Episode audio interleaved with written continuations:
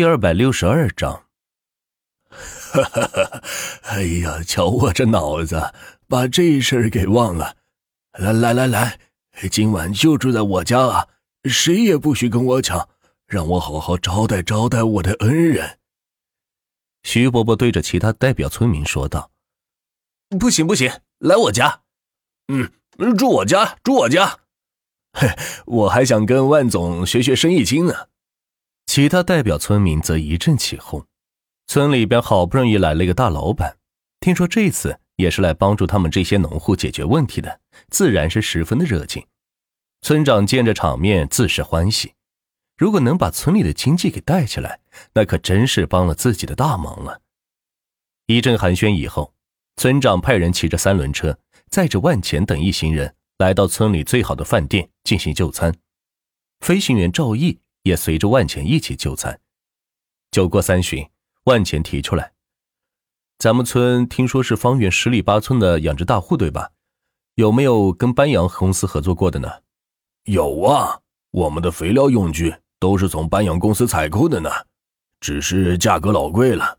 但是没办法，国内的生物制品市场几乎被他们给垄断了，不用他的也没别的可用啊。”村长此时也喝多了，说起话来是不太顾忌，有一说一。那之后就不要用他们的产品了，这边有什么需求的，都由我来免费提供。只有一个要求，就是把猪卖给我。万钱趁机提出了自己的设想，只要控制了养猪户，那班阳公司就没有了下游市场，到时候即使再好的生物制品也卖不出去了。企业虽然大，但是没有现金流，一样会倒闭。村长听到万钱的话，加上最近时间听到的风声，看来应该是真的了。万总，有些话不知道当问不当问。村长放下筷子说道：“村长，请讲。那最近您是不是在与班阳公司做竞争呢？”万钱没想到村长会问这个，于是夹了口菜，摇了摇头说道：“不是。”村长听到万茜亲口说不是，也就放下心来。可是万茜接着说道：“我是在与魔都的张海生做竞争。”听到这个名字，村长更是吓得将筷子掉在地上。乖乖，那是什么样的人物啊？在魔都翻手为云，覆手为雨的，即使在废都，也是有很多投资和名望的人物。若说班扬只是地上的蚂蚁，那张海生绝对就是大象。两者没有可比性。若是万钱在跟班扬做竞争，自己或许还能抵抗一番；可是与张海生做竞争，那自己这个村长的位置可要好好想想了。万钱发现了村长的脸色变化，于是安慰道：“放心，我不会让咱们村白帮忙的。”我知道万总过气，可是张海生他可是魔都的首。村长话还没有说完，万钱放下筷子，开口道。一百万亿，在场的人听到这个数字都是倒吸一口凉气，村长则更是拾起来的筷子再次掉到地上去。一百万亿是他这辈子都没有听到过的数字，全村的年收入也才五百万而已，跟一百万亿比起来，可以忽略不计了。这一百万亿用于村子建设、养殖户补贴，抵御班阳带来的损失。万茜嚼着嘴里的饭菜说道：“可能就连班扬自己都没有想到，万茜会下这么大本来跟自己竞争。作为一家百万亿级别的集团，实则资产则在五百万亿以上。但即使如此，也没有魄力拿出一百万亿资助一个名不见经传的小山村呢。一百万亿完全能够把山村建造成大都市的感觉了，何况只是用于一些基础设施建设。”和养殖户补贴呢？村长在心里衡量着这笔生意到底能不能做。虽然张海生势力很大，但是何曾给自己村投过一分钱呢？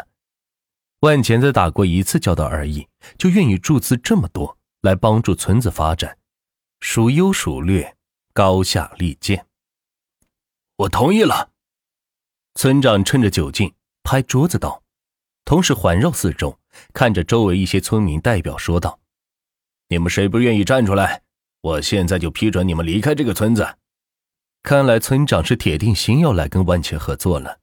虽然不知道钱通集团有多大实力，但是万钱这种做法让他很是欣赏。若是再年轻几岁，一定辞去村长职位，跟着万钱去打江山去了。其他代表村民见状都摇了摇头，这可是即将到手的一百万亿补贴，谁这个时候离开才是真正的傻瓜呢？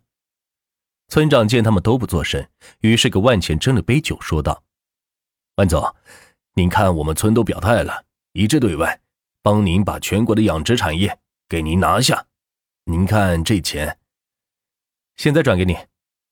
万钱说着，掏出手机，直接扫描村长的支付宝。村长拿着手机的手在不断的颤抖。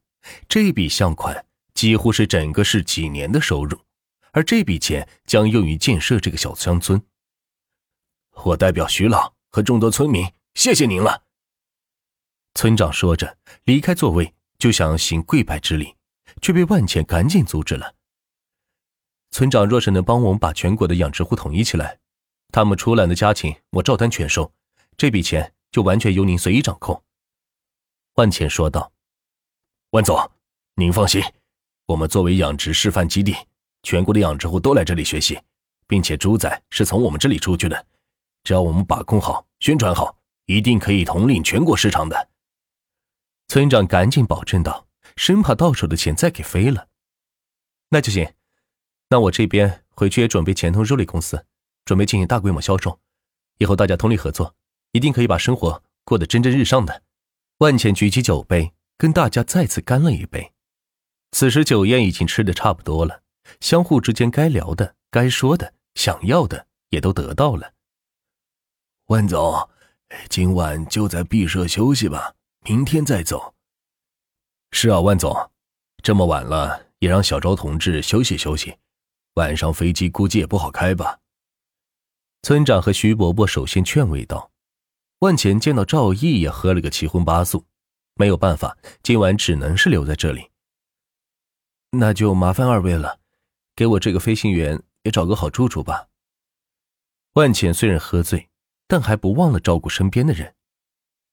您放心，一定给您安排最好的房舍。阿牛，过来扶万总进屋休息。好的，爹。一个魁梧壮实的男子过来搀扶万茜，把他扶进屋内，让他好好休息。赵毅则安排在了旁边的屋里。这两间屋平常不对外人开放，只用于招待贵宾使用。如今两人却是得到了村里最好的待遇。村长他们虽然喝得多，但也没喝醉。此时。正与村里的几个干部商量着该如何用好这笔钱，将村子打造成全国模范村，也好给乡里乡亲们是长长脸。第二天，万钱早早的醒来，起来活动活动身体，到村子外面呼吸呼吸新鲜空气。昨天飞机降落时已经是晚上，对周围环境看不太清，现在才算看到了村子里的完整原貌。在一片大山里面，有三条通往外界的路。都显得特别崎岖，周围倒是青山绿水，很有旅游景区的样子。万总起得好早啊！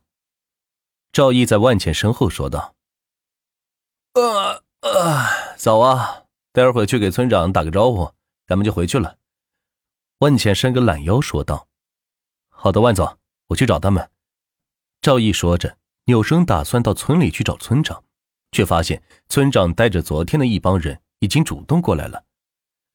不知道昨晚万总休息好了没？若是没啥事情，就在咱村上是玩上几天。这里虽说没有什么商业项目，但是胜在景色宜人呢。村长走过来客气说道：“休息的特别好，这是我这段时间以来休息的最好的一次了。